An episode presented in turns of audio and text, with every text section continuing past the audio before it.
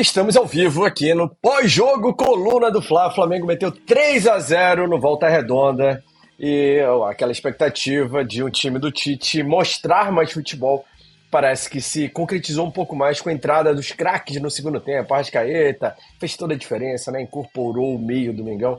E também o Ayrton Lucas ainda coroou ali a sua participação com golaço no final. Muito legal ver o Flamengo vencendo e vencendo com convicção, né?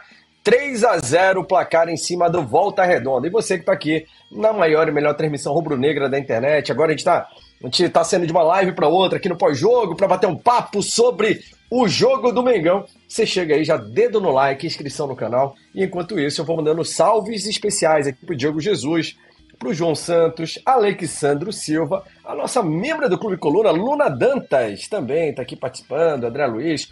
Um salve especial. Manda, ó, o nosso acordo é aquele, né? Você entra, clica no like, e aí você vai lá e manda sua mensagem ali de onde você está falando, de qual cidade, é, manda aí, tá assistindo com a família, com os amigos, tá no boteco, onde, se, onde for, onde quer que seja, você manda seu salve e a gente vai dar aquele alô especial aqui. Beleza? Então estamos online aqui no pós-jogo do Coluna do Fla. Só falta o nosso amigo Paulo Henrique Petit entrar também para a gente bater aquele papo especial. Quem foi o destaque da partida para você? Como diria o nosso garoto Rafa Penido, que foi o brabo do jogo? Foi o Pedro? Foi o Arrasca? Foi o Gabi que fez o primeiro gol? Manda aqui no chat também que a gente vai comentar sobre isso. Vai falar muito sobre o time do Tite nesse segundo tempo de Flamengo e Volta Redonda, nos dois tempos, na realidade, né? E, e tentar entender o que, que o Flamengo aspira no Campeonato Carioca. Esse campeonato que tem sido usado como base de, de teste, de treino para o Tite ainda antes de começar a temporada pra valer. Olha aí, o Petit tá na área, pontual como sempre. Deixa eu botar a vinheta pro Petit aqui produção. Uh, Petit, curtiu? O segundo tempo foi melhor, né? A gente sentiu a diferença da entrada ali no, no meio de campo e tal, e os caras, só o Arrasca, o Arrasca sozinho é meio time, né, cara?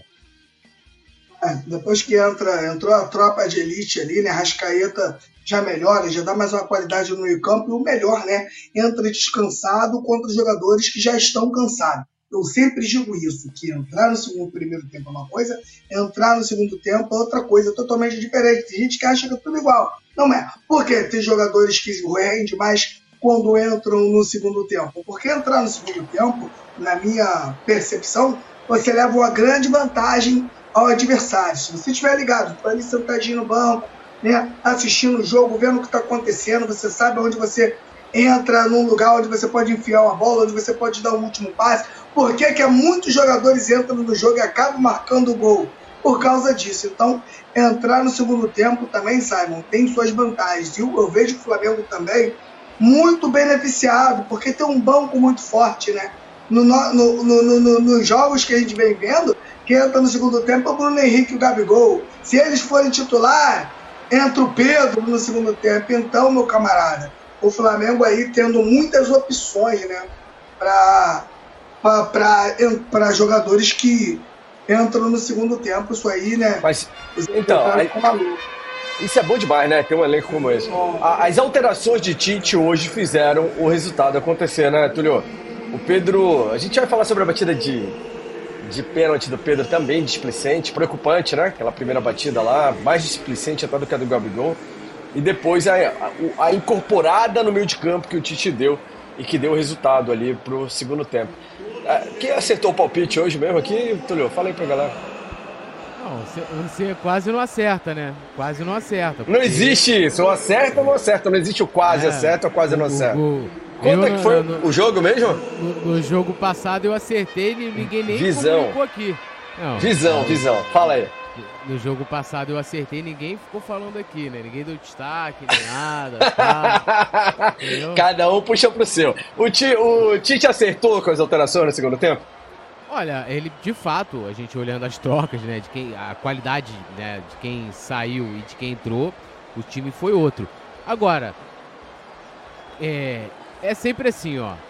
Ele tira, vamos lá, as primeiras trocas dele, né? Que ele fez três trocas. Ele tira o Alan, volante, bota pro outro volante. Não vou nem aqui botar pra gente discutir a qualidade hoje, atualmente, entre o Pulgar e o Alan, que né, é sacanagem. Vitor Hugo e Gerson, idem. Né? De La Cruz e Arrascaíta, meia por um meia, mesma coisa. Mas, né, é, é lógico que ele melhorou muito em qualidade pela própria qualidade individual desses jogadores, né? É, é um mérito dele. Até porque eu estava até comentando um pouco antes dele, dele fazer promover essas alterações de como os jogadores do Volta Redonda estavam se aproveitando né, dos espaços deixados pela dupla Alan e Vitor Hugo. E eles estavam ali nas costas, porque eles, né, os jogadores do Volta Redonda ficavam nas costas, né, na, na, na linha ali entre a zaga né, e, o, e a volância do Flamengo, e deitando e rolando, porque os dois ali, vou dizer aqui no, no, no popular, pica sonsa, tá ali, ó, tá marcando ninguém, filhão. E os caras se aproveitando, teve alguma, algumas, é, algumas jogadas de perigo do Volta Redonda, aí depois o Tite consegue acertar com a entrada do Pulgar Gerson. Eu acho também, Simon, até para ser justo com o Alan e com, com o Vitor Hugo, talvez possa ser entrosamento também. Isso, isso faz muito. Por isso que eu fico assim, essa coisa de, ó, vamos aqui meter um time alternativo. Aí, porque ele, ele treinou com esse time, vamos combinar? Ele não treinou com esse time que entrou, que iniciou a partida. Duvido.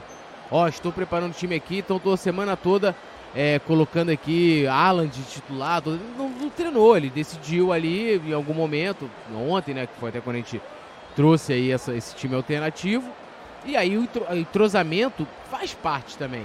Isso também acaba pesando e pra, pra né, na, na, hora dos jogadores atuarem. Não só o Alan e o Vitor Hugo, mas como também por todo o setor defensivo. Acaba prejudicado. Então, assim, é muito mais fácil o Fabrício Bruno e o Davi Luiz jogarem com Pulgar e Gerson do que eles dois atuarem com o Alan e Vitor Hugo, que eu não sei. Provavelmente, provavelmente, deve ser a primeira vez que os dois fazem dupla ali de volante no Flamengo. Mas o Tite acertou na, na é, na, nas alterações de qualquer forma. Só quero colocar que, em termos de posicionamento, foi tirando um de uma posição e colocando o outro da mesma. E o teste, valeu a pena, assim, ficar mudando o jogador, colocando alguns para rodarem e tal? É, é, isso aí mesmo. Acabou sendo. A gente sempre fala, ah, carioca é pra teste, carioca é pra teste, carioca. Mas quando a gente vê um time misto, no início, no pré-jogo, tava meio cabreiro aqui, né? Pô, aí parece que no time não, não forma nunca tal. Mas o Tite parece que teve razão hoje, né? conseguiu um resultado legal, não levou gol, fez os três pontos e ainda testou o que ele queria. Hoje ele tá com moral, né? É, eu penso o seguinte, vou repetir o que eu falei até no pré-jogo e vou complementar. Eu acho que ele tinha que ter uma espinha já desse, dessa equipe, colocar essa espinha para jogar e você vai testando algumas posições, né? E aí seria até natural de repente que ele chegasse no segundo tempo e fizesse promovesse mais mudanças, mas tendo uma, uma já uma base né, sólida ali do que ele imagina de que seja o time ideal para ele. Eu acho que quem mais aproveitou hoje, com certeza, foi o Luiz Araújo, né? Aproveitou esse, dizer, esse teste ali pelo lado direito. É, foi o melhor jogador do Flamengo, que mais criou oportunidades, tanto acionando os companheiros como tentando também. Finalizou várias vezes. Alguma, teve finalizações né, que ele isolou, mas teve aquela ótima que o Paulo Henrique, o goleiro do Volta Redonda, faz a defesa na primeira etapa. Então ele soube aproveitar. Claro que a gente vai considerar o adversário e também a forma com que o Volta Redonda joga. O Volta Redonda não joga plantado atrás e dá a bola pro Flamengo. Tanto que em determinado momento na primeira etapa, o Léo José, que agora é mais conhecido como LJ, trouxe aqui a, o dado que o Volta Redonda tinha 51% de posse de bola. Ou seja, mais posse de bola do que o Flamengo. E a postura do Volta Redonda foi muito diferente, por exemplo, do Vasco. Né, e que ter o time atrás reativo pode acabar te prejudicando de alguma forma. E o Volta Redonda não, te, te, propôs um jogo mais honesto. Eu acho que, em termos de teste, olhando aqui, eu acho que o Luiz Araújo, o Gabigol também, que acabou marcando o gol, também aproveita, né? Essa, essa chance aí que o Tite vai dando. Gustavo Arruda, um abraço pro nosso amigo Gustavo Arruda, tá aqui no chat, falou para teste até que você viu, mas faltou ambição. Kel Coelho, deu saudade do Rodinei. Luiz Alberto Neves, tem que treinar pênalti, tá feia a coisa. Pô, ô, ô Tulio, o pênalti batido pelo Pedro. O Pedro, sorte do goleiro que se adiantou, que realmente se adiantou, e o árbitro teve né, pulso para voltar. Se fosse clássico, provavelmente Sim. ele não voltaria, não né, voltaria. como já aconteceu. Mas hoje ele teve pulso contra o Volta Redonda para voltar. Tava certo, faz parte da regra.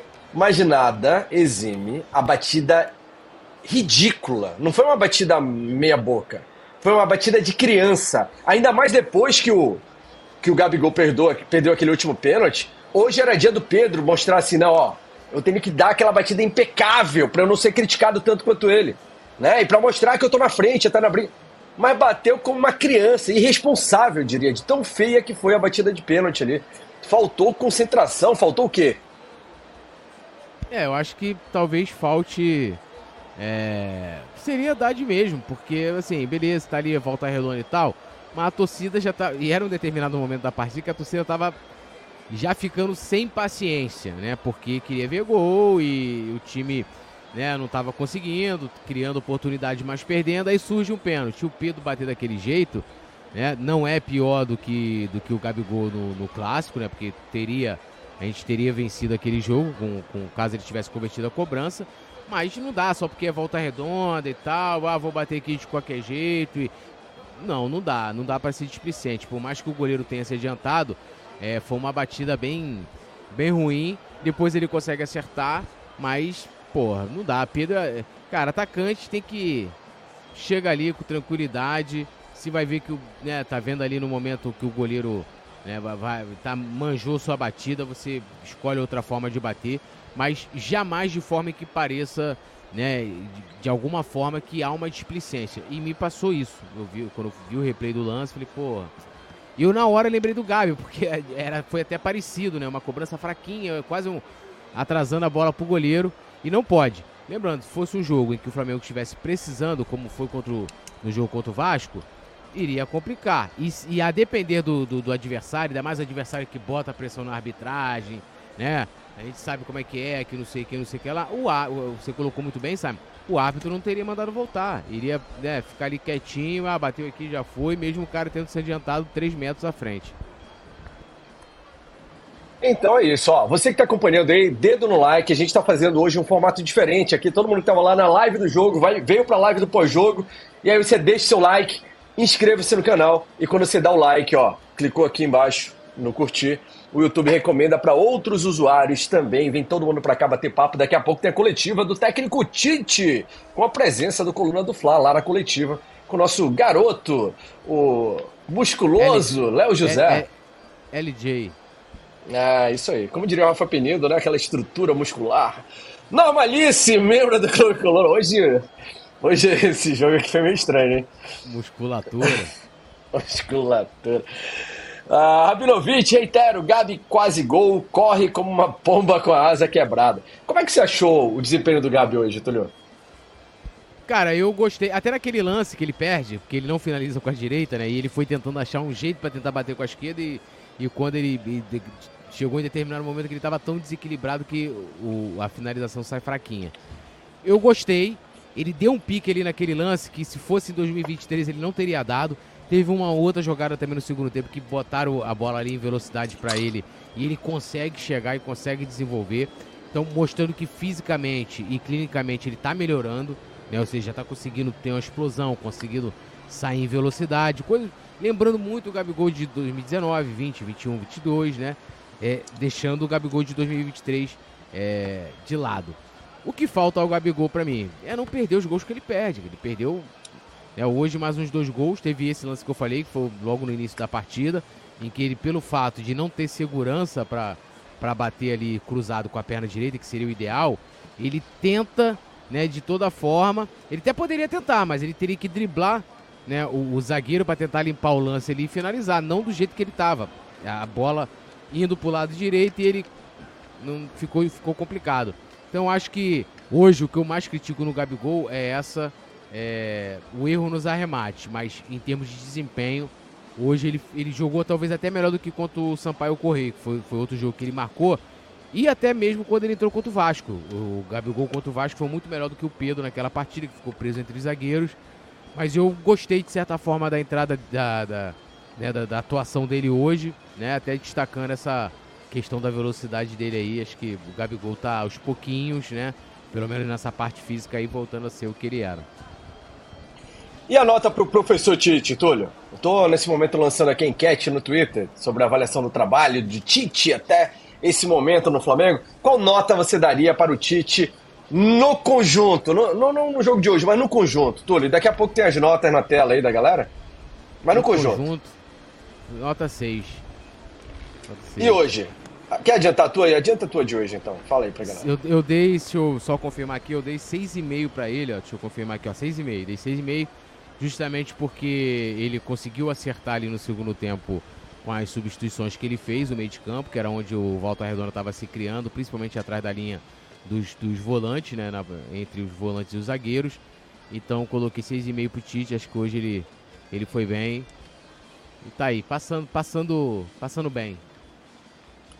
Ó, a produção aqui botou pra gente. Esse ano o Flamengo teve, se não contar os amistosos, sete jogos. É, mas aí é só carioca, né? Não conta os jogos dos Estados Unidos. São sete jogos, dois empates, dez gols marcados e só um sofrido. Mas eu quero saber com tudo aí, produção. Manda aí pra gente. Sete jogos. Daqui a pouco a gente vai tela. Ah, Petit, voltou o Petit não? Ah, tá ali já de volta. Vamos para as notas do jogo? De novo, para deixar mais dinâmico, a gente vai fazer o seguinte. Eu vou falar o nome de cada jogador, depois o Túlio e o Petit comentam qual, né, qual, qual o motivo da nota deles e tal. E você que está acompanhando, deixa a sua nota para aquele jogador também. A gente vai fazer uma média da galera. Pode ser? Produção, não sei se dá, dá para botar uma na tela. A gente fazia isso, era muito legal. A gente tinha uma média da galera ali e tal. A gente botava a nota do, da, do, da família Coluna do Fla, né? Do time todo aqui que está acompanhando a gente. O Luiz Pellegrino está por aqui também. Falou que a postura do time não está empolgando. O Rabinovic, Normalice, Marcelo Aquino, Marcelo Martins, os membros do clube Coluna do Fla. Vamos lá! Notas, Matheus Cunha, eu dei nota 7, Túlio 6,5, Petit 6,5. Por quê, Túlio? Ah, eu acho que ele foi, quando ele foi acionado, não foi muito acionado, ele foi, foi seguro, foi tranquilo e não teve, sem maiores percalços aí o nosso Matheus Cunha. Petit? Foi bem, quando a bola chegou nele, chegou bem, bem com, com o passe com o pé também, né? Colocou, iniciando as jogadas foi, foi bem também, né? No, no, não complicou em nada, não. Foi bem Matheus Cunha hoje. Beleza. Bem, é, foi melhor que Rossi, é isso? isso. Não fez. Não, é, também não, não, não foi tão exigido, né? É, verdade. Então, beleza. Wesley, eu dei nota 3. Cadê? Cadê? Tirou os nomes ali, produção? Cortou os nomes, por quê? Ah, tá. Ah, a produção tá mexendo na tabela. O Wesley deu nota 6, por isso achei estranho. Tinha dado eu nota achei, 3. O Túlio, o Túlio deu 4 e o Petit 5. Por que, Túlio? Foi tão ruim o garoto Wesley assim? Pô, hoje o Wesley individualmente foi o pior jogador do Flamengo em campo. Defensivo e ofensivamente, assim. Eu tô até estranhando aqui a nota de vocês, pô. Que o Wesley, o que deu de dor de cabeça, inclusive no primeiro tempo, ele dos pés dele gerou ali umas duas jogadas perigosas do, do Volta Redonda. E no segundo tempo e também ofensivamente, quando teve oportunidade, assim. Cara, muito, muito complicado hoje. Foi um. Eu até falei, talvez a pior partida individual do Wesley com o manto sagrado. Tô até estranhando aqui a nota de vocês, pô. 6 e 5? Que isso? E aí, Petit, defenda-se. O Wesley eu coloquei 5 aqui porque eu entendo que 5 foi o que ele correu em campo e tal. O, cinco, o meu 5 é ali, é bem baixo, né? Então meti um, coloquei um 5 para ele ali, pelo esforço, né? Ninguém joga mal porque quer, mas realmente o Wesley não tem agradado ao torcedor rubro-negro, não tem me agradado, não tem agradado a vocês também. Tá muito difícil. Teve uma bola agora que ele. Teve uma que ele era para ter cruzado, ele chutou, ele deu uma pancada no gol sem ângulo, sem nada, não tentou cruzamento e tal. O Wesley tá é, precisando realmente melhorar. Tá precisando melhorar. O nosso amigo Paolo lá no Twitter falou que ele, se ele encontrasse o mágico de Oz, ele tinha que pedir um cérebro de presente. Maldoso. Foi maldoso, mas foi certeiro. O... Eu queria pedir pra galera aqui, o pessoal tá acompanhando e botando suas notas no chat. Quando coloca a nota, põe o um nome do lado, porque como é um nome atrás do outro, por exemplo, perguntei primeiro do Matheus Cunha, aí começou a aparecer nota, depois do Wesley. Eu não sei se a nota é do Wesley ou do Cunha. Então coloca aqui o nome e a nota, tá? Normalice, o Nicolas Prozino, tinha dado 4 pro Matheus Cunha, o Nicolas Prozino 6. a média deu 5 aí pro Matheus Cunha, pelo que a produção apurou, viu, produção? É, pro Wesley, Nicolas 7.7. Uh, ah, Marcelo Aquino, todos nota 5, com exceção do Wesley, nota 4. Então, nota 4 pro Wesley e outro deu nota 7.7. Uh, e nessa média a gente vai para uma média de 6, seria isso? Oh, o Nicolas falou 7.7, então ele tá feliz com o Wesley no jogo o, de hoje. Só você o Wesley? Pô, é. respeito. O Salsicha respeito. 2019, nota 3. Baixou aí, produção. 7? 7 pro ah. Wesley? 7.7. É, Pô, isso aí é quando o cara é, dá, mete cruzamento, assistência. Pô, o cara tem que jogar muito, Túlio, pra ter uma nota 7, né, meu? Pô, o amigo Nicolas aí tá, tá bem generoso. Respeito ele, mas discordo demais, assim. Será que, é da família, será que ele é da família do Wesley, Túlio? Pode ser. Produção, né? tem ser. que mexer na nota do Wesley, ó. O Marcelo aqui não deu 4, Salsicha 3. Aí o Nicolas 7.7, aqui a gente já tem 14. Então 14 dividido por 3 está dando 4,5 mais ou menos agora. Caiu para 4,5 a nota 10. Tá aí, beleza. Fabrício Bruno, bora lá. Fabrício Bruno comprometeu, foi bem, o time não levou gol. Como é que foi, Túlio? Achei a atuação segura. Acho que a única vez assim, que ele foi mais exigido foi um mano a mano. É, já acho que na segunda etapa e ele conseguiu ali na velocidade é, chegar na frente do atacante, né, do MV. Foi uma atuação segura ali, 6 sem maiores percalços aí, por isso que eu dei essa nota 6. E aí, Petit? Boa atuação, mais um jogo sem o Flamengo tomar gol, isso é muito importante, e bem na construção. Então, Fabrício Bruno, na minha opinião, já vem fazendo aí bons jogos, né? Um jogo ou outro dá uma vacilada, mas se você pega um contexto geral, na maioria dos jogos sempre bem. De 10 jogos do Fabrício Bruno, ele joga bem 7, então tá sempre aí é, mantendo uma regularidade e hoje foi bem também. A nota pela galera aqui do chat vai para um 6,5 aí do Fabrício Bruno, produção. Uma nota democraticamente uh, orientada por mim aqui. Davi Luiz, fala aí, Túlio. Davi Luiz, eu acho que mesma coisa. Você deu 6 também. É, eu dei 6, você deu 6. É, foi uma atuação segura, tranquila, não comprometeu. Foi bem. Tá e tu, Petit? 6,5, Petit. Petit foi mais. Jogou bem, jogou bem, acertou uh, os passes e outra, não tentou lançamento. Toda vez que ele não tentou o lançamento, ele vai, ele vai jogar bem. Cara, esse cara ele joga muito, o, Simon. Ele joga demais. Ele só joga mal quando ele quer fazer mais do que precisa. Quando ele inventa. Se ele jogar sempre assim, bonitinho, direitinho, ele, ele, ele busca titularidade. É, só que mas inventa é, pra caramba. É que, o time não, é que o time não foi muito exigido também, né, Petit? Bora combinar. Também, né? claro. Mas Porque se ele pega um ataque, um ataque rápido ali pela frente, ele dança, né? É, a nota é por jogo, né? A nota é por jogo, né? A nota de jogo é, então. dele hoje foi bem. É. Não, pois é, mas é que você falou assim, ah, você, quando ele não inventa, ele sempre vai bem. Não, eu só não concordo com isso.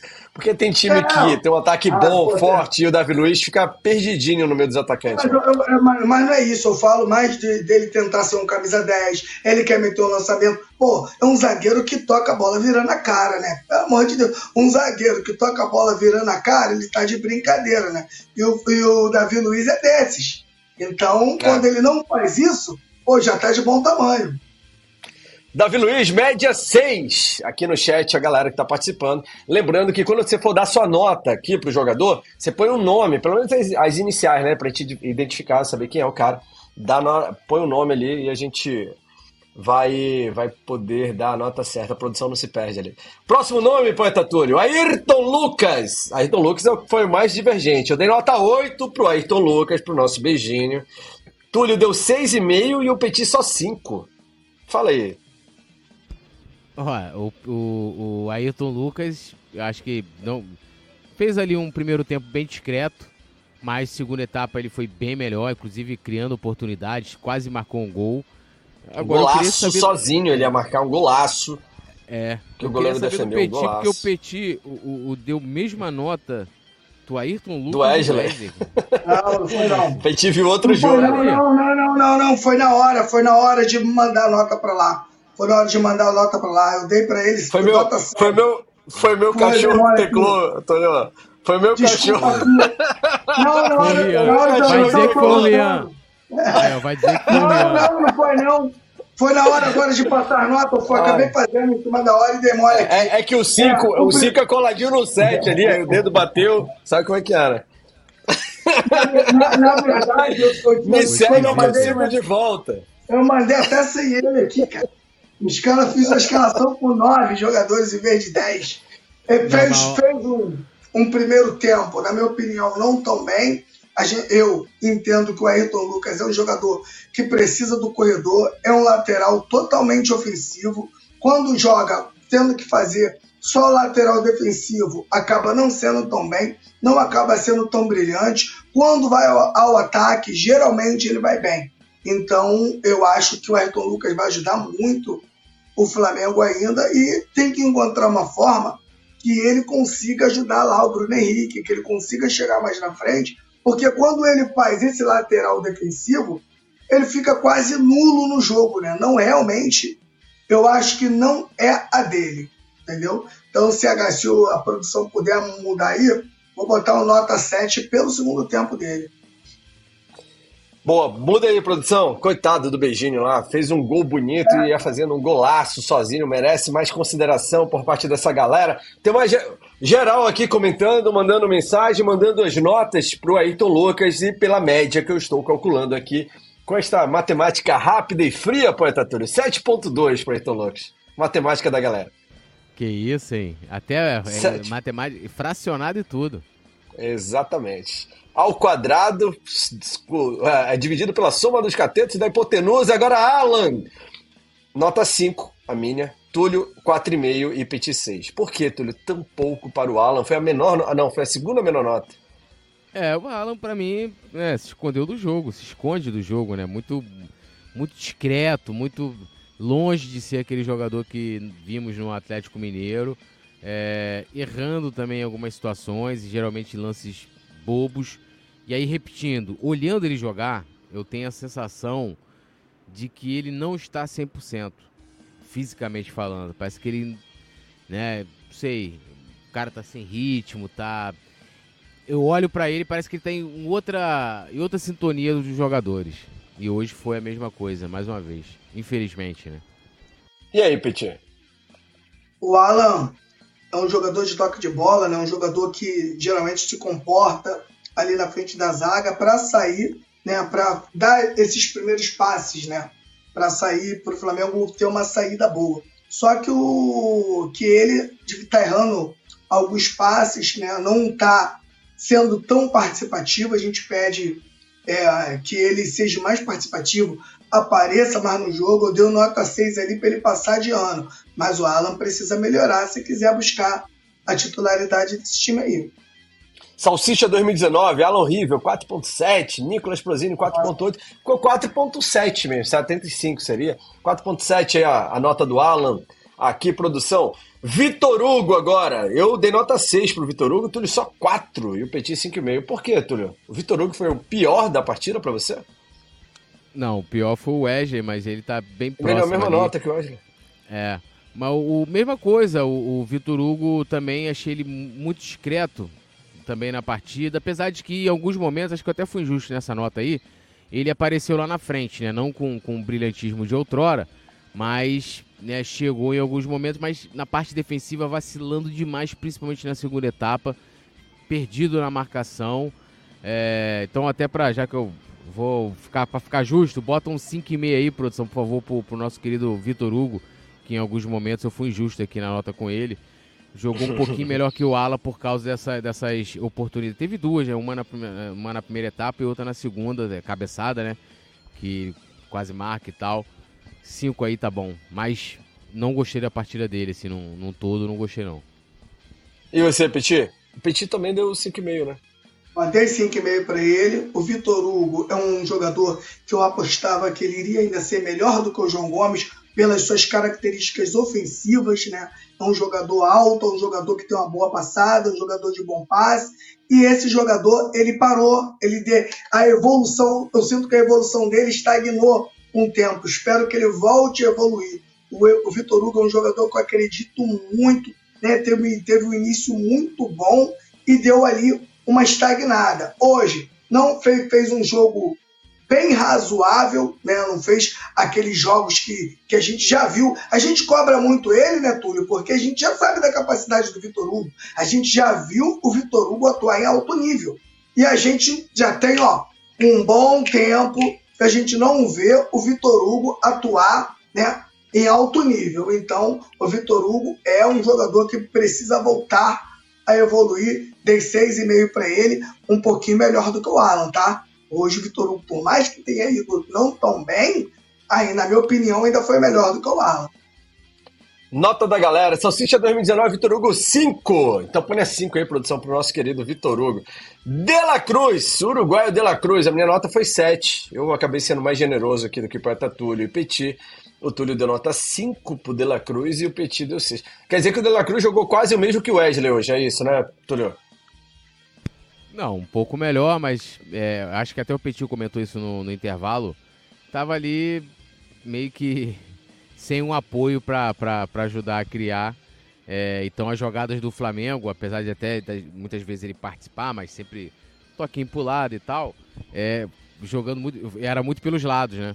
E hoje, como tinha o, o, o Luiz Araújo pela direita, ele estava caindo um pouquinho mais por dentro, caindo ali pelo lado esquerdo também, mas não foi, não teve um volume grande né, de, de jogo, de jogadas que a gente possa destacar. Achei uma atuação discreta, por isso eu dei essa nota. Agora, eu só queria tirar uma dúvida aqui. O Petit falou assim: Vitor Hugo jogou mais do que o Alan. Pro Vitor Hugo ele deu 5,5, pro Alan ele deu 6. Como é que é isso? Cadê vocês? Estão no mudo? É pro Petit, né? Eu tô esperando ele é. se manifestar, não foi pra ele? foi. Ele tá brigando ali. O Petit hoje tá com pane, cara. Ô, produção, tem que chamar a manutenção aí. Dá um jeito no Petit que o microfone dele não tá aguentando.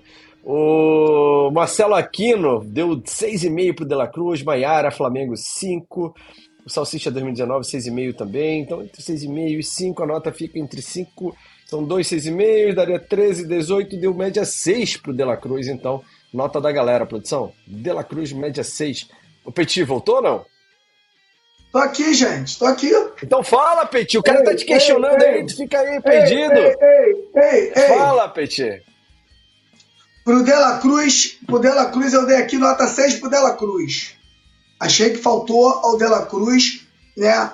É, movimentação não faltou para ele, não, mas faltou criar mais, participar mais do, do, do, próprio jogo. Achei que faltou também ajuda na, na, na própria criação. Eu quero ver o Dela Cruz atuando pelo outro lado para ver se, se ele consegue ajudar o Bruno Henrique lá, né? O Bruno Henrique consiga ajudar ele, ou o próprio Cebolinha, porque do lado direito tá um pouco complicado, cara. Todo mundo que, que tá jogando lá pelo lado direito tá, tá se queimando, né?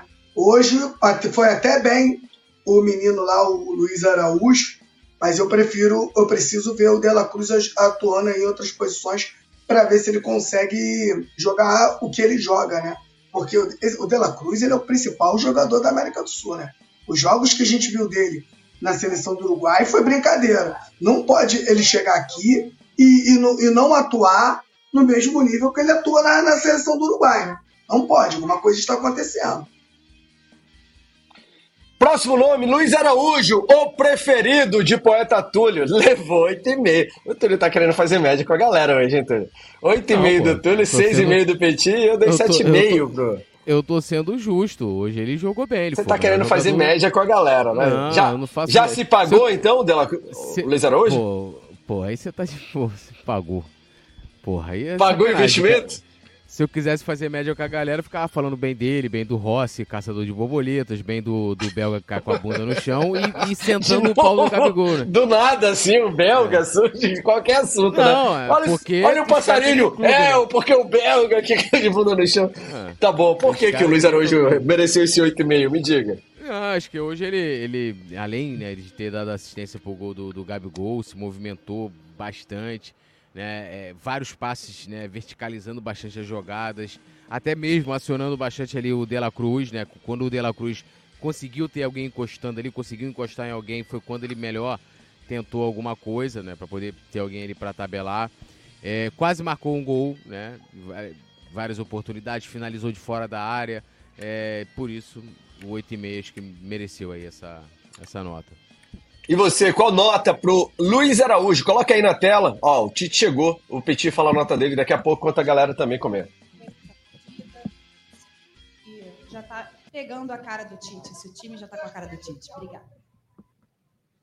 Tempo. E sem ser oportunista por em cima de um resultado em um volume grande, achar que as coisas ela já é um processo todo. E eu tenho ouvido algumas pessoas sensatas aqui com vocês todos que tem que falar que futebol demanda um tempo. Sim, com algumas com alguns aspectos importantes, com aspectos físicos, ajustes táticos, repetir padrão. Agora feliz pelo grupo todo. Aqueles que começaram e aqueles que começaram outro jogo, a participação é importante. A gente fala de equipe, e foi isso que eu falei no vestiário, da valorização do resultado, da performance, do desempenho da equipe. Oi, Tite, boa noite, boa noite, Matheus.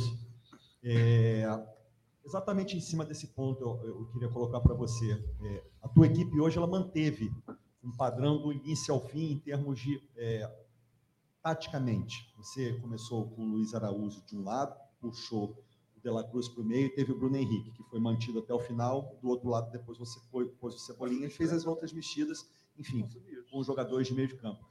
Eu queria que você é, nos passasse essa avaliação, porque é um jogo valendo três pontos, mas também é para sua análise, observação, esse tipo de jogo que a gente tem no Campeonato Carioca, onde também, na quinta-feira, após o Carnaval, vai ter um jogo muito semelhante. Longe daqui, contra o Bangu, vai ser em Sergipe. Mas eu queria saber como é que você está observando e fazendo esses testes, essas mexidas, mantendo uma estrutura do time jogar. São oportunidades da equipe. E, falando em termos táticos, a pergunta é em termos táticos, ela está ajustada com externos. Desde o ano passado a gente ajustou e ela está coordenada ela precisa de tempo para coordenar com flutuador, com articulador. Ou vocês acham que eu, é, em outras equipes que eu tinha articulador do lado direito, eu fiz assim, o cara flutuador e o cara começou a jogar na hora? Não. É. Eu vou dar um exemplo de uma equipe que encantou, sem, sem estabelecer. Não, não vou comparar aqui. Mas me ajuda aí, Matheus. É é, é, precisa de tempo para ajustar a flutuação do flutuador para passagem, para sincronia, para o movimento que daqui a pouco o adversário. Então, uma já tem dominada, a outra precisa de tempo para ser ajustada. Boa noite, Tite. Parabéns pela vitória. É, queria que você fizesse mais que um resumo desse jogo de hoje, mas também da semana, onde você encontrou três jogos, um gramado, bastante prejudicado, é, dois clássicos e conseguiu sair com dois resultados positivos e um empate que dá para tirar de impressão para o torcedor a partir dessa semana tão conturbada? Vou falar só a respeito do gramado. Depois o Matheus me ajuda. É inadmissível. É inadmissível Maracanã ter esse gramado. Não sei quem é responsável, eu estou falando um diagnóstico. É inadmissível. Vou te dizer, o segundo gol de pênalti que aconteceu. Agora sim, Agora sim, Petit. Gostei, hein? Se posicionou. Gostei, aí. É Se posicionou. Me agrada. Ele é representante dela. Gosta de jogo, gosta de bola, gosta de triangulação, gosta de jogar, de competir, mas de jogar. Eu gosto né? e fomento esse tipo de profissional. É, prejudicou Volta Redonda. O pênalti aconteceu porque o gramado prejudicou o jogador do Volta Redonda e deu pênalti. Então, não estou falando como, como então tem que ser para todos. Não dá para ter um campo assim, gente. Não dá. Semana eu acredito que uma carga mental também muito grande. Tu voltar da, da pré-temporada. Acho que a gente, quando a estava conversando após o jogo do contra o Botafogo, acho que fazia uma semana que a gente tinha chego também de viagem da pré-temporada e pegando essa sequência forte de clássicos. Então, é, a gente ter a consciência dos caminhos que a gente está seguindo a gente saber que vai ter, lógico que clássico é sempre mais difícil manter o nível de atuação, manter o padrão de, de construção, manter o número alto de finalização e chance criada, só que a gente também entendeu que a gente chegou, pegou um jogo do Vasco extremamente difícil, na sequência pegou o Botafogo extremamente difícil, e tu exigiu uma carga dos atletas de concentração alta, no nível de tanto nos trabalhos quanto no dia a dia, no vídeo, chegar e demonstrar no, no, no jogo é difícil. Então, parabéns também para todos eles que conseguiram dar resposta durante a semana e no jogo hoje também. É, Raíza Simplício, da Gol Brasil. Vou aproveitar o Matheus aqui, se o Tite quiser responder também, fica à vontade. Essa semana, o Rafael Brandino, empresário do Igor Coronado, disse que você chegou a fazer um contato com o Igor para saber como é que estava a situação dele lá no Itihad, etc. Eu queria saber se é um indicativo de que vocês estão esperando por mais um meio-campista, ou entendendo que há necessidade de contratar mais um meio-campista, ou o foco realmente está na zaga e na ponta direita.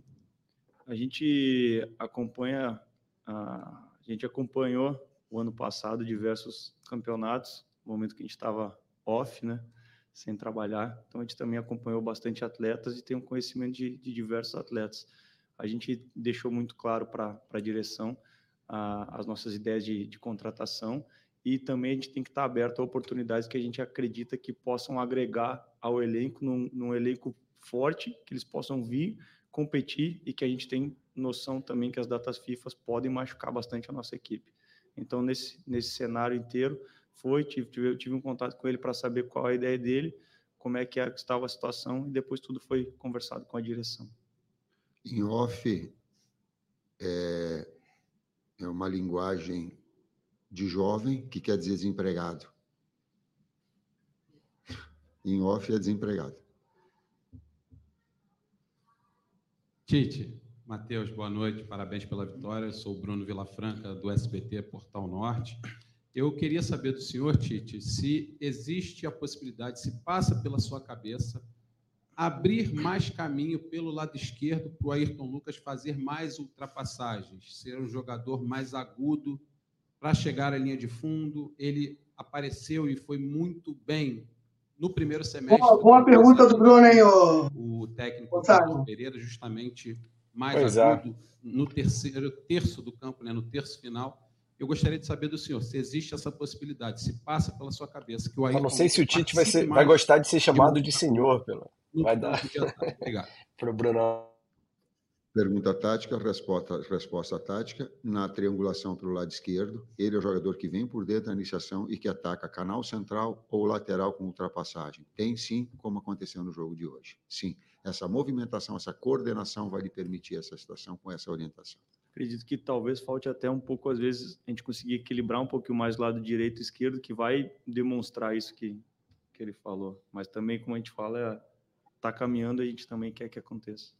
Tá difícil um... de equilibrar, meu parceiro. Desculpa aí, vamos permitir. Eu, eu prejudiquei o Vitor. Como é que é? O meme, o braço eu dei... forte e o atrofiado. E não é a melhor função dele. Por vezes, tu quer oportunizar os atletas e te dar uma condição. E entendia, digo, deixa eu ver como ele, com o segundo meio-campista central, com o De La Cruz mais à frente, não é a posição dele. Eu e a comissão técnica todas erramos e prejudicamos ele.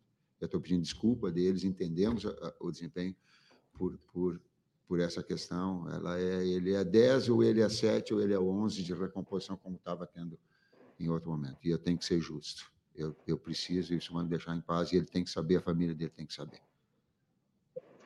Tite, Matheus, boa isso noite, é um parabéns. negócio legal do Tite. Santana, do canal Mauro Santana. Hoje tivemos a possibilidade de ver, jogando lado a lado logo de início, o De La Cruz e o Luiz Araújo Luiz Araújo também foi muito bem na partida e foi decisivo no primeiro gol, tendo participado também de boa parte do jogo. E eu queria que o senhor comentasse a respeito né, da participação desses dois jogadores lado a lado. Inicialmente, até o Luiz Araújo foi sacado da equipe para a entrada do De La Cruz, não exatamente na mesma função, mas os dois participando lado a lado dessa partida. Nós temos dois baita jogadores, temos muita qualidade de elenco, cara fica difícil para a gente tomar decisões em, em, um jogo ou no outro. O Luiz é um menino que, que vem trabalhando duro desde que a gente chegou, ganhou um espaço dele e tem um espaço muito marcante com a gente. Então a gente acredita que a gente pode arrumar maneiras de potencializar todos. O Luiz, o Nico, o, o Arrasca, o Gerson, todo, todos esses atletas que a gente tem, a gente tem que saber e entender e dar o tempo para entender como essas peças vão funcionar junto também. Tite aqui. Boa noite, Tite. Boa noite, Matheus. Marcos Martins, no canal da QSRN. Hoje, o Tite, o Alan começou como titular, né? Eu queria te perguntar se existe a possibilidade futura do Alan iniciar o jogo ao lado do Pulgar, na abertura do meio-campo. Uma composição que talvez pudesse entregar mais até na construção inicial mesmo do Flamengo. Eu queria te perguntar se existe essa possibilidade. Obrigado. O Alan está retomando, ele ficou um ano parado, quase isso, não, Me ajudem. Três não? meses na reta final do ano passado. Na reta final do ano passado, ele, ele, ele, ele vinha de alguns, desculpa, mas com, com menos, mas ele com bastante tempo. E a gente recuperou ele no final. Ele está retomando um melhor, um melhor nível, melhor, uma melhor condição. É, é, por mais treinamentos que tu faça, o ritmo de jogo, quando tu tem um tempo muito espaçado, ficando fora, vai retomar. É um jogador muito, muito concentrado no que ele faz, com muita qualidade que tem. Falei isso para dizer assim que o campo, a bola vai falar, as circunstâncias, os momentos podem falar, tal, tal qual eu fiz em relação ao Vitor Hugo, tenho dizendo que ele não tem. Daqui a pouco, em outro momento, eles possam estar e estar num bom desempenho, mas pós-retomada, numa melhor condição. Eu digo que a bola tudo é possível. Eu não, eu já aprendi que não dá para ser dizer assim, ah, não vai, não vai produzir, não vai, não. Daqui a pouco ela, ela se ajusta, ela se molda, desde que a gente tenha a condição de oportunizar e, e ver. É, boa noite, Tite e Matheus. Recentemente, o Flamengo teve duas saídas no departamento de futebol, né? Saíram o Fabinho e também o Juan, e agora o Carlos Noval e o Luiz Carlos assumem os cargos, inclusive tem essa unificação de setores.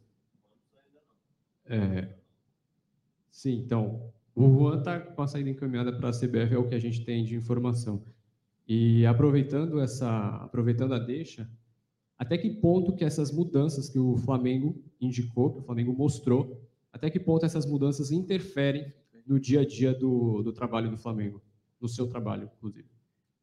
Tem uma situação institucional também importante que o, que o Bruno pode falar com maior, muito maior Bom, capacidade. Primeiro, não tem nada oficial nesse sentido aí sobre o Juan. O Juan, até a gente tomou um susto é, quando saiu uma matéria dizendo que o Juan tinha ido para a CBF. É, por acaso, eu e Marcos, a gente estava numa reunião fora do Flamengo, fora do CT. E o nosso menino Léo José mexendo aí com a galera. Liguei para lá, o Juan estava no campo, trabalhando normalmente com a, com a comissão técnica, em todas as rotinas é, que fazem parte do escopo de trabalho dele, normalmente. Então, é, um, é um, uma pessoa de um caráter incrível, um excelente profissional e que está seguindo o trabalho dele normal, sem alteração nenhuma no Flamengo. Luiz Carlos é o novo gerente de futebol, é, com a saída do Fabinho para o Corinthians. Óbvio, sempre a gente fica triste de, de, de, um companheiro de trabalho tá saindo, mas ele está indo para uma função de diretor de um clube é, grande do país. A gente deseja boa sorte a ele é, e fica é, vamos dizer assim, é, como é que diz? É, é um, é um reconhecimento do mercado, a capacidade do Fabinho. Né? Então, em relação ao trabalho é, dentro do clube, o clube tem toda uma estrutura profissional é, que trabalha junto com os atletas e com a comissão técnica. É, o Marcinho, é, que hoje está na supervisão, junto com o Luiz Carlos na gerência de futebol, e o trabalho, todas as funções que precisam ser desempenhadas por cada área. E, novamente, assim, futebol é um esporte extremamente complexo. A gente tem a liderança do Tite e todas as funções que precisam ser executadas para apoiar o Tite, a comissão técnica e os atletas no dia a dia é, continuam sendo executadas é, na, na sua totalidade. Então, é, a gente dá, já deu as boas-vindas ao, ao Luiz Carlos, é um profissional é, que o clube confia muito, é da minha confiança, é da confiança do, do Marcos Braz, da confiança do presidente Rodolfo Landim, do CEO Reinaldo Belotti. Então, a gente a está muito tranquilo é, com, com o movimento é, que foi feito em substituição a, ao Fabinho. E é, a gente, todos nós juntos, estamos trabalhando para que seja um, um, um, ano de muito sucesso, de muita alegria para a nação rubro-negra, é, que sob a liderança do Tite, a gente possa juntos é, conquistar, conquistar grandes títulos. É isso? Vamos para a última, então. Oi, Tite, Bruno, Matheus, boa noite. Eu sou Marcelo Marinho da Litoral News. Tite, você citou aí da, da questão da acomodação do time com dois externos, dois pontas, e também com o flutuador. Eu queria entender de você se é uma ideia trabalhar com essas possibilidades de variação é, tática para a temporada, para é, enquadrar o esquema para aquilo que o adversário é, oferece, que o Flamengo melhor pode se adaptar àquele jogo. E se dentro do time com dois é, flutuadores, como você chamou, você tem jogado mais com Everton Cebolinha, aberto pelo setor esquerdo. Dá para imaginar uma inversão, jogar com o Luiz, com o próprio Cebola, pelo lado direito, quando tiver Nico e Jorge Arrascaeta? Dá, o externo agudo, quando for flutuação, pode ser de um lado, pode ser de outro. Sim. E nós voltamos ao melhor nível dos externos. Que bom. Luiz bem, BH bem, Cebolinha bem. Pô, que legal, cara. Que bom, que bom. Sabe, seu melhor nível. É... E, só que uma, ela, ela precisa de tempo para que ela possa se ajustar. Eu estava sendo relutante para dizer assim... É... Vocês acham que eu fiz com o Jadson assim para que ele, que ele fosse o melhor jogador do, do campeonato 2000 e 15. Ele precisa de tempo, ele precisa de tempo para mim. Eu só estou falando de uma, de uma história de um jogador de flutuação, com características que, que ela possa. Se tu pegar, eu não estou comparando jogador, entenda bem, eu estou comparando função. Vocês acham que Bernardo Silva, que é um articulador dentro do, do City, não demorou tempo, porque ele jogou por dentro, bastante tempo para que ele pudesse produzir e a mecânica toda. Tá? Só estou dando aspectos para refletir. Porque uma a gente já tem dominada, a outra a gente precisa potencializar e trabalhar para que ela possa ser desenvolvida, para ver e ter esses dois estrategicamente essas duas possibilidades, inclusive com o agudo do lado contrário. Só para entender uma questão de nomenclatura que você usou, você considera o Arrascaeta um articulador e o Nico um flutuador? É... Ah, o, o Nico está mais perto do 5 o Nico está mais perto, eh, desculpa, está mais perto do 10 do que do 5.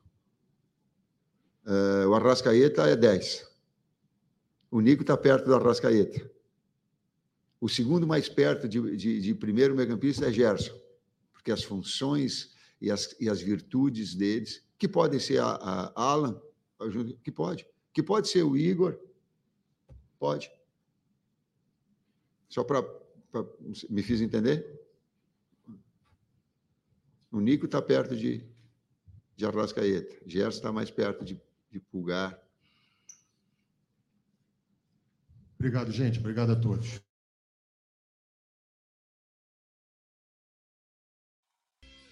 É, e aí, Peti? Gostei de algumas coisas do Tite hoje, hein?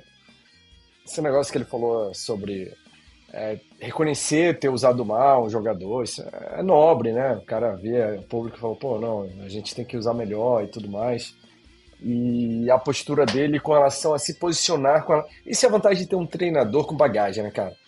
Ele chega lá, fala com tranquilidade, sabendo que isso vai refletir lá dentro da diretoria, né? Ó, é inadmissível jogar num gramado desse. E eu espero que ele repita isso lá dentro também, né? Coloque os caras contra a parede. Porque se é um treinador medroso, pequeno, que não tem estofo, não vai chegar numa coletiva e falar um negócio dele. Vai ficar com medo de perder emprego, né? Falando, não, o gramado tá bom, tá bom, não. Dá uma pintadinha ali, tá legal, resolve. Mas o cara chegou lá, bancou e falou. Você curtiu a coletiva? Curtiu, curtiu, foi extremamente importante, né? Um cara do tamanho do Tite fazer uma crítica direta como ele fez ao gramado do Maracanã. Espero que a partir desse momento, né, as providências cabíveis sejam tomadas. É uma vergonha, é uma vergonha. O, o, o estádio principal do mundo, Maracanã, que deve ser o, o, o estádio mais famoso do mundo, jogar com um gramado horroroso. Um clube tem que jogar dentro de um gramado desse horroroso. Então, na minha opinião, o Tite foi muito bem, tocou na ferida e com certeza isso repercute nessa área. Exatamente. Ah, peraí, deixa eu só resolver um negócio aqui. Mas eu, eu gostei de forma geral, assim, da, da coletiva, da forma como ele se colocou. O Salsicha 2019 tá falando aqui, o que mais gostei foi isso, posicionamento sobre gramado. A gente fez uma enquete lá no Twitter, Petit, como sempre, galera participando lá com a hashtag coluna do Fla, né, lembrando sempre. sobre o nível do trabalho de Tite no Flamengo. Dá sempre uma variada de acordo com o resultado do dia, claro. Excelente 6,4. Bom 39%, 39,5%, acham bom. Razoável 47,7% e ruim 6,4%. E aí? E você?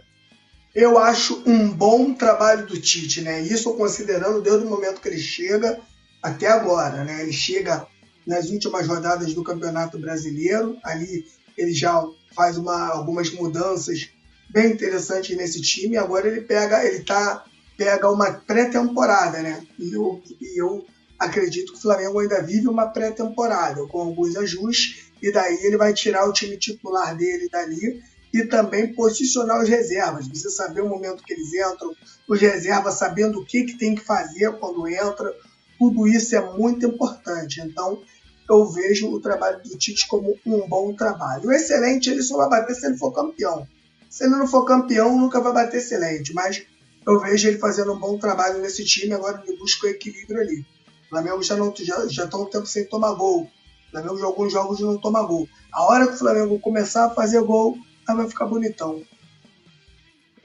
Também acho. A gente levantou os números aqui, estava falando antes da, da, do, da coletiva do Tite.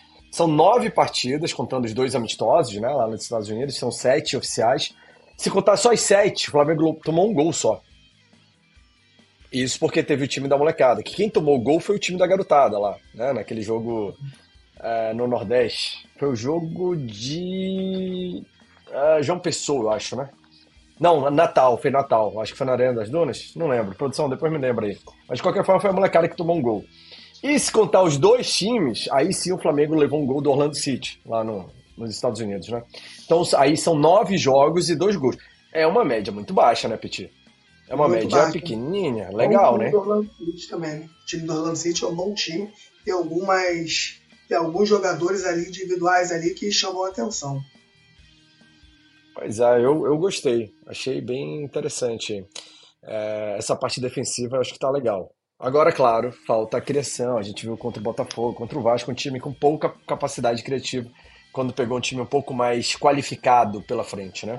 É, então... é, é muito bom também, Sam, a gente falar com o torcedor rubro-negro que o, o, o, Flamengo ele vai passar por momentos difíceis, porque os clubes que jogam contra o Flamengo hoje, eles entendem que são inferior tecnicamente. Eles não têm vergonha de jogar com cinco no meio-campo e só com um jogador de frente. Todos eles fazem isso. Não se importam de ter poucas chances de gol desde o momento que chega lá e passa uma. Então, os caras, para o Botafogo mesmo, né, agora, estava no Maracanã, Botafogo com cinco no meio-campo ali, né, barrando ali a subida do Wesley e do próprio Ayrton Lucas ali, esperando um gol acontecer. Se o Flamengo tomar um gol na frente de qualquer adversário, vai ser muito difícil o Flamengo virar. Então, essa parte do Flamengo não tomar o gol já está ficando, na minha opinião, bem interessante. Isso aí causa um, equilíbrio. O Flamengo vai ter que ralar muito. Já aconteceu isso com o Dorival. O Dorival conseguiu com o João Gomes, né, principalmente com a entrada do João Gomes, deu um equilíbrio no, nesse time e conseguiu, junto com o Rodinei, com o próprio Gabigol, com o Pedro, conseguiu equilibrar ali o time. Agora o, o Tite tem que buscar isso, né? Totalmente desequilibrado, lado esquerdo do lado direito. O Flamengo precisa equilibrar o lado direito, né? Para que o lado esquerdo e o direito seja forte também, para que o Flamengo fique aí um time menos previsível. Porque realmente, cara, imagina, você jogar sempre com, com 10 jogadores atrás da linha da bola. É complicado. Então, em algum momento, assim, o placar acabou sendo bom. Tá? Você acha que em algum momento a gente vai ver esse time do Tite dando um show, Pete? A gente fala muito sobre isso, né? O time mais pragmático, mais focado ali manter 1x0, 2x0 e tal. Mas aí, ó, a produção levantou, foi João Pessoa mesmo. 1x1 contra o Nova Iguaçu. Obrigado, produção. Que o Flamengo levou um gol, né? Mas foi com o time, time base lá, da, da, da base de criançada, né? Vacilo do Noga, lembrou a produção? Lembra que ele cabeceou a bola no peito do cara lá e deu aquele passe Verdade, isso aí. Noga que foi embora já, né? Que seja feliz em outro lugar. Uh, algum momento vai engrenar esse time, Petit? Fala aí pra galera. Esse time vai engrenar, mas a gente precisa entender a característica de cada jogador, né? Eu entendo que o calendário é muito apertado. Então, se o Flamengo mete 2 a 0 no primeiro tempo, você, eu acho que vai ser difícil a gente ver o Flamengo buscar o quarto, o quinto gol, aquele Flamengo malvadão, avassalador, eu acho que vai ser difícil. A característica do Tite é pegar o time, né? Dar uma segurada ali, pegar os reservas, já tira o titular, já bota os reservas para jogar, para manter o time sempre bem fisicamente. Essa é a característica do Tite. Né? Então vamos ver se o Tite vai respeitar a característica do Flamengo, é a característica que o torcedor gosta. Quando ele chegou no Flamengo, ele mesmo falou que é, cada time tem a sua característica e que ele iria buscar né, respeitar a característica do Flamengo. Só que a característica do Tite é diferente da característica do Flamengo. Então vamos, vamos é, esperar um pouco para ver o que vai acontecer. Eu acho que o Flamengo vai ser um grande time, acho que vai buscar os títulos, mas eu não vejo, se a gente em termos de comparação, eu acho que a gente não vai ver um Flamengo parecido com o Flamengo de 2019. Eu acho que a gente vai ver um Flamengo mais parecido com o Flamengo do Dorival ou, ou até o Flamengo do Rogério Senna.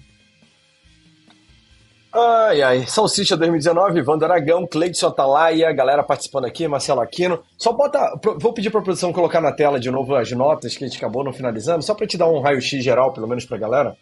E não deixar o pessoal no vácuo, né, Peti? O Túlio já vazou. A Luiz Araújo. A gente ficou na nota do Luiz Araújo, eu dei 7,5, Túlio 8,5, Petit 6,5. O Luiz Araújo foi o destaque do jogo pro Túlio. O Gabi, a minha nota foi 7, Túlio 7,5, Petit 6,5. Bruno Henrique, eu dei 7. Túlio 6,5. Petit 6. Pulgar 7, 6, 6. Gerson 6, 7, 6. Ficou tudo muito perto. Arrascaeta, eu dei 8. Túlio 7. Petit 6. O Arrasca só 6, Petit. Jogou tão pouco assim, apesar de todas as criações. Não, né? não, não. Não, jogou. Porque ele, ele, ele acaba entrando no meio tempo. Né? Acho que o cara entra no segundo tempo, ele acaba perdendo um pouco. E eu preciso ver do Arrascaeta um pouquinho mais de. Vontade né, de, é, de pressionar o meio-campo. O Arrascaeta é extremamente importante e tem hora, quando eu falo do Arrascaeta em termos de marcação, não é que ele tem que correr o tempo todo, até porque o Arrascaeta ele é um jogador construtor. O construtor, se ficar correndo o tempo todo atrás do adversário, a hora que ele tiver que construir, ele não vai, ele não tem perna mas eu preciso ver aquele Arrascaeta que quando o portador da bola passe perto dele, ele pelo menos chegue no cara. Ele pode perceber, o cara passa pelo Arrascaeta andando, a gente sabe que o Arrascaeta tem suas características de marcar. Ele dá um carrinhozinho, ele dá um troncozinho e tal. Então eu preciso ver o Arrascaeta mais participativo sem a bola. Isso aí tá me incomodando um pouco. Pedro, 7,5, 7,5, 6. Você deu 6 pro Pedro. É isso? também?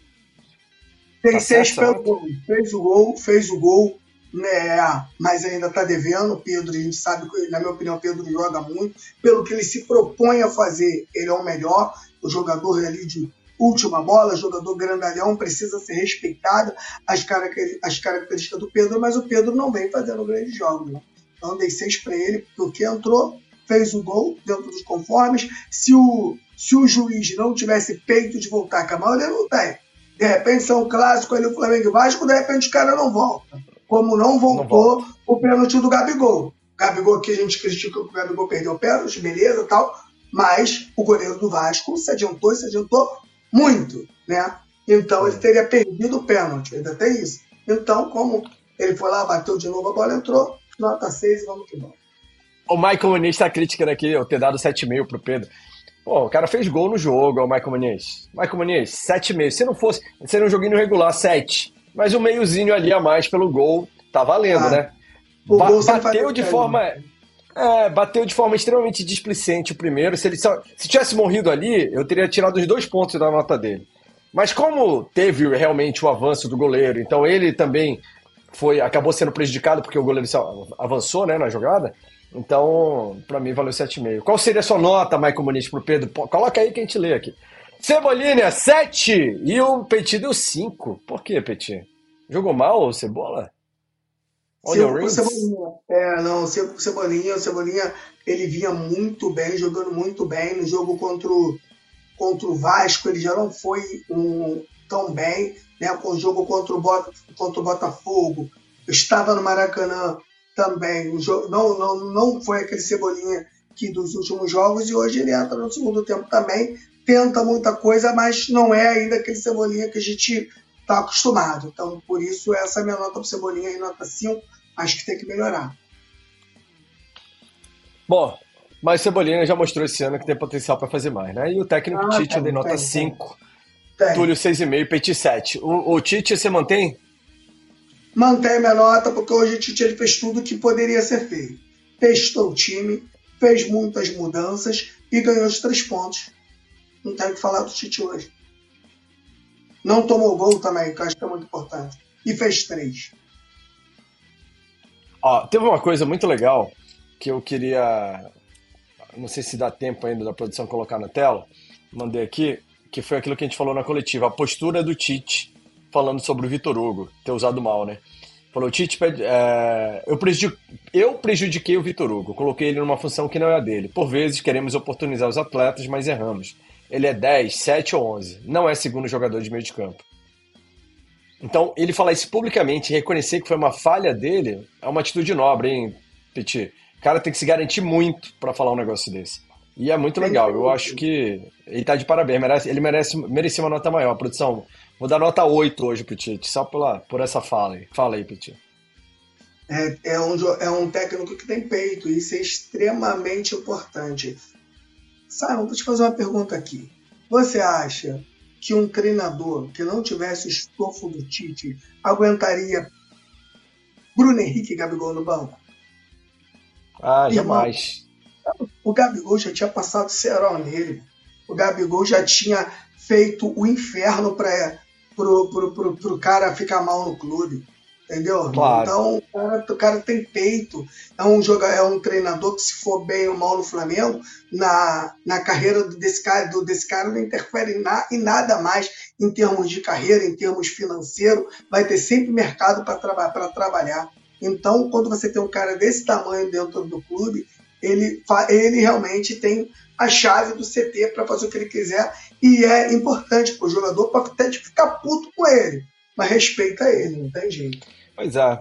E eu, eu tô naquela, assim, eu fico incomodado com o estilo de jogo, às vezes alguma insistência aqui e ali, mas quando o cara tem uma atitude dessa, toda vez que eu ouço algumas né, algumas decisões, algum, essa postura. É o, aquele cara, pô, que eu sou fãzão, que é o Fábio Macelejan, que é o preparador físico. Aí eu começo a me empolgar de novo e falo, caramba, não tem como. É maldade dar errado um trabalho desse. O trabalho desse tem que dar certo, né? Porque os caras são sérios, honrados e comprometidos. A gente viu tanto bandido aí, vagabundo, passando já pela né, comissão técnica do Flamengo. Aquele último safado que agrediu o Pedro lá, tá louco. E agora a gente vê uns caras com uma, um nível como esse aqui merecem, merecem que dê certo o trabalho. Eu estou torcendo para que o Tite e a sua comissão possam ganhar grandes títulos pelo Mengão. Eu espero que sim. Eu, eu fico chateado às vezes com aquele jogo morno, nada. Mas olha, no fundo eu estou torcendo para que dê certo, de verdade. O Fábio Araújo, para fechar, falou: o Petit parece avaliador de escola de samba com raiva do mundo. Só nota baixa. Você tava com raiva do mundo hoje, Petit? Fala aí. Não, a minha, a minha avaliação é uma avaliação pautada no início de trabalho, no início de temporada. Eu entendo também que os jogadores não estão no seu mais, no, no seu mais alto nível técnico e tático. Então, eu não posso dar aqui uma nota 8 ou 9. Quem, quem, quem tem nota 8 ou 9 aí no Flamengo? Eu acho que ninguém ainda no futebol brasileiro atingiu esse ápice. Então, nota, as minhas notas aí são notas avaliadas no, no jogo individual. Então, acho que gradativamente alguns vão melhorar, outros vão jogar muito mais do que estão jogando. Aí as notas vão aumentando aí conforme o, a, a evolução do jogador. Muito bem. Valeu, Petit. Foi muito bom. Iníciozinho de feriado, Mengão fazendo 3 a 0 uhum. né? Além dos testes, resultado positivo, três pontos, está lá no, no topinho do, do Campeonato Carioca, então com folga, tem tudo para ser já o campeão dessa primeira fase do Carioca. E a gente vai ficar feliz até quarta-feira. Jogo contra o Bangu, que vai ser lá em Aracaju, no Sergipe. Mais uma decisão acertada, essa de fazer jogo fora, Norte e Nordeste, que a diretoria esse ano finalmente se deu conta. Obrigado. Obrigado mesmo, porque eu acho que isso daí ajuda muito o torcedor que está longe a ter seu time mais perto, né? Ter o Mengão em casa, a gente viu as festas que já foram feitas, e eu tenho certeza absoluta que Aracaju não será diferente. Será uma festa linda também da torcida sergipana. Beleza, Petit? Vai descansar agora, Petit? Vai dormir, não, não saia, vai dormir que tá perigoso. Tô brava três dias. Tô brava é. três dias com a gripe brava. Tô aqui, tô, tô aqui com. Repouso, Petit, repouso. Nada de farra, Petit. Pastilha, remédio pra caramba. Tá complicado. E amanhã, se Deus quiser, estaremos lá no, no Bafo do Jacaré. Acabei de comprar a passagem agora, não sei nem como é que eu vou. Como é que eu vou. Não, tá, não tem que repousar, mal. Petit? Que papo Pô, é esse? Cara, não é, cara, porque amanhã a parada lá tá brava, mano.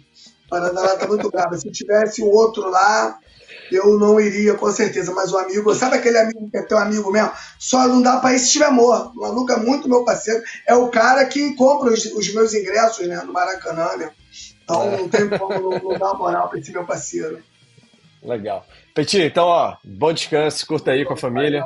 Um abraço. Obrigado você que acompanhou a gente até agora. Dedo no like, valeu produção, valeu todo mundo hoje que participou da maior e melhor transmissão rubro-negra da internet.